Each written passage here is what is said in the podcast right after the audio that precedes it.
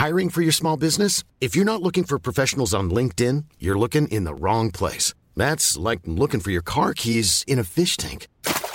LinkedIn helps you hire professionals you can't find anywhere else, even those who aren't actively searching for a new job but might be open to the perfect role. In a given month, over 70% of LinkedIn users don't even visit other leading job sites. So start looking in the right place. With LinkedIn, you can hire professionals like a professional. Post your free job on linkedin.com slash people today. Bonjour à toutes et à tous et bienvenue dans Radio Morning Mood. Nous sommes le mardi 14 septembre, il est 6h15 du matin, un peu plus tard qu'hier. Oui, c'est relativement flat euh, globalement sur les, sur les indices, sur les marchés de manière générale. Pourquoi? Parce que vous le savez, aujourd'hui, il y a 14h30 l'inflation aux États-Unis. The chiffre of the, euh, alors c'est plutôt le mois hein, euh, que la semaine, mais c'est vraiment le chiffre du mois. C'est limite plus important que ce qui se passe au niveau du NFP. Pourquoi? Parce que justement les NFT étaient catastrophiques, alors que les hausses des salaires étaient deux fois plus importantes que prévu. Donc, est-ce qu'il y a vraiment inflation Est-ce que s'il y a inflation, est-ce que le FOMC va commencer à discuter d'un calendrier de réduction de rachat d'actifs au mois de septembre? Est-ce qu'il va y avoir un tapering, etc., etc. Donc, c'est la raison pour laquelle eh ben, les marchés sont un petit peu, pas un petit peu, ouais, un petit peu nerveux quand même par rapport à, par rapport il y a deux semaines, par rapport à la semaine dernière, parce que, euh, bah voilà, on ne sait pas trop finalement sur quel pied danser. Alors, il y a deux stratégies, je vais faire très simple. Hier, le morning mood était très complet. Euh, aujourd'hui, je vais faire plus court, vous inquiétez pas. Donc, aujourd'hui, euh, c'est relativement simple. Alors, je vais prendre le CAC 40, lui ne bouge pas, est toujours dans son range 6770, 6560, range de 200 points dans lequel il évolue depuis maintenant le 17 août, hein, donc ça fait quasiment un mois. Euh, plutôt recherche des ventes proche de la borne haute, 6760 70. Concernant le DAX, c'est toujours la même histoire. On est autour là des 15007, on est passé légèrement au-dessus, puis finalement on l'a, on est repassé en dessous, puis finalement on a essayé de s'envoler au-dessus des 15800, on n'a pas réussi à les toucher, puis finalement on a fait 15007. C'est relativement délicat. Euh, faut vraiment faire, c'est même pas de l'intraday, c'est si en fait si on, si on si on rentre un ordre, si on passe un ordre, que ce soit sur le DAX ou sur n'importe lequel, mais je vais prendre l'exemple DAX parce que je sais que vous êtes plus nombreux à le trader. Euh, c'est peut-être plus parlant que de parler 15 points sur le CAC, parce qu'on dit oui 15 points sur le CAC c'est nul, sauf qu'en fait on peut pas le comparer avec le DAX. hein. Je rappelle que le DAX coste 15007, le CAC 6007. ok? Donc euh, concernant le DAX, en fait, si on exécute un trade pour euh, gagner 50 points, d'accord? Allez, 100 points, mais vraiment c'est le bout du monde en ce moment. 100 points, c'est vraiment le bout du monde. C'est vraiment si on a chopé quasiment le point haut ou le point bas de la journée. Euh, ça veut dire que le risque doit être divisé par deux. Donc est-ce que vous estimez que prendre un risque de 25 pips, 20 pips pour espérer en gagner 50, est-ce que le jeu en vaut la chandelle ou pas? Ça, c'est à vous de répondre, c'est pas à moi de répondre à votre place. Mais est-ce que vous avez envie effectivement essayer de vous triturer un peu l'esprit, euh, savoir si on prend, euh, si notre objectif max est de viser 50-75 euh, points pour en risquer finalement 50 parce que le stop finalement sinon il est trop proche, etc., etc. Alors vaut mieux le faire en fonction d'un stop technique et de se dire que ça va pas, plutôt que de se dire il faut que je mette le stop du coup à 20 points, et en fait on met un stop à 20 points, et en fait on sait très bien qu'il y a 9 chances sur 10 qui se fasse exécuter. Donc dans ces cas-là, l'indice de confiance est inférieur à 5 sur 10 ou à 10 sur 20. Voilà. Donc petite parenthèse. Euh, je vous ai dit que j'allais pas faire trop long. Mais donc voilà, concernant globalement les indices, le, le Dow Jones fait partie des plus faibles. Ok, donc ça c'est toujours, euh, toujours à peu près le cas. Vous vous rappelez notamment dans le débrief hebdo dimanche, on a évoqué notamment les 34 600, 34 700 c'était le dernier sursis avant d'entamer vraiment la mise en place d'une correction, la mise en place d'une tendance baissière daily. Pour le moment, la tendance, elle est neutre. Tant qu'on reste au-dessus des 34 600 sur le Dow Jones, même s'il sous-performe, la tendance est neutre depuis fin juillet. Donc là, pour le moment, il l'a préservé, puisqu'on est à 34 930 ce matin.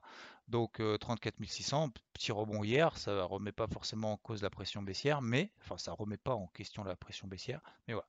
Le Nasdaq sur sa MM20 daily, c'est en train de travailler les 15 004.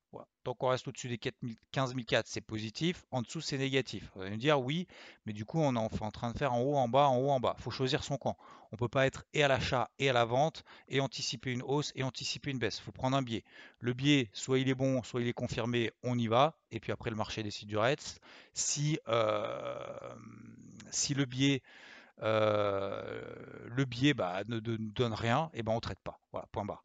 Concernant le SP500, donc je vous ai proposé, il me semble, dans le morning mood hier, je vous l'ai dit également dans le débrief hebdo et également dans le carnet de bord de début de semaine, la zone clé sur le SP500, c'est autour des 4490, 4005, plutôt en dessous 4490. Tant qu'on reste en dessous des 4490, pression baissière matérialisée par une MM50 H1 baissière. Je crois que je vous ai parlé notamment de cette euh, recherche de vente sur le SP500 si jamais il y avait un rebond entre les 4480 et 4490 hier.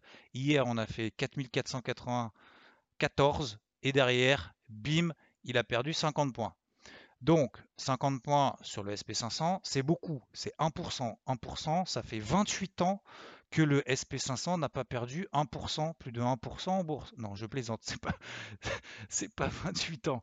Non, c'est pas 28 ans, mais je crois que ça fait quand même un moment que le, SP500 n'a pas perdu plus de 2,5% euh, entre le point haut et le point bas d'un move hein, en daily depuis quand même un sacré moment. Donc, non, non, je plaisante. Mais Tant qu'on reste sous les 4490, il me semble que je vous ai partagé ma zone de vente entre 80 et 90. On a perdu 50 points. Sincèrement, quand on arrive sur la bande de Bollinger inférieure horaire, surtout on allège, on sécurise, c'est le minimum syndical. Ensuite, on met le stop à BE et puis on verra avec l'inflation cet après-midi. Mais pour le moment, sur le SP500, tant qu'on reste au-dessus des 4490, je vais chercher que à le vendre. Attention en dessous, et ça aussi on l'a parlé dans le débrief de dimanche, bah, on est déjà sur la même 50 daily. Hein. La même 50 daily, c'est 4430. Voilà, à peu près. 4430, 4440. on les a quasiment fait hier. Donc tant qu'on reste là au-dessus, ça fait 8 fois que depuis le début de l'année, le SP500 se repose dessus et derrière ça explose. On fait des nouveaux records historiques ATH. Euh, donc là, on est coincé entre 4490 et 4430. Voilà. Donc dès qu'on arrive sur les 4430, bah forcément, c'est beaucoup plus difficile de chercher des ventes. Au contraire, il faudrait plutôt chercher des achats parce que c'est mon plan de la semaine aussi. Sur les 4430, si j'ai un signal haussier H4, bah, je le repayerai. Comme on l'avait payé, d'ailleurs, je vous, l'avais partagé. Hein.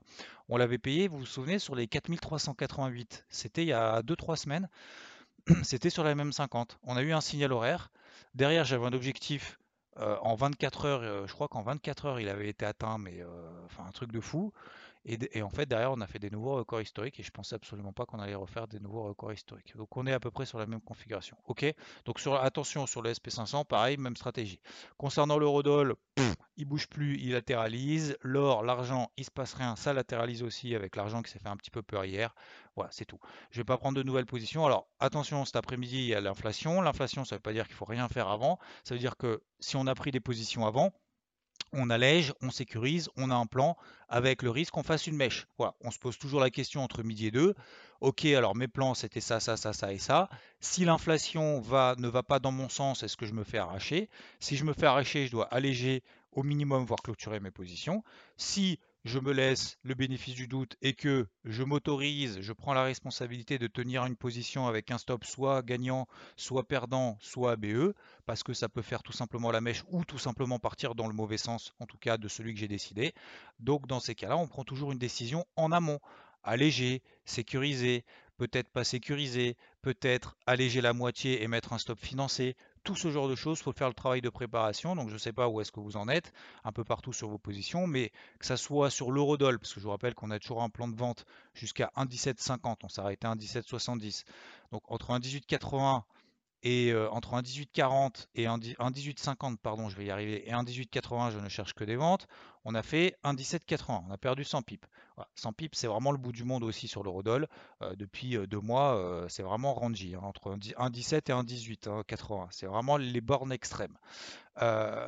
donc, pareil, en fonction de vos positions, allégez, sécurisez, posez-vous les questions, parce que l'inflation, ça va être sportif. Hein. C'est sûr que ça va être sportif. Hein. Alors, sauf si c'est vraiment pile poil avec les attentes. On attend en termes d'inflation 0,4% et 0,3% encore CPI. Concernant le marché des cryptos, c'est exactement la même histoire qu'on a évoqué notamment ce week-end dans le débrief hebdo.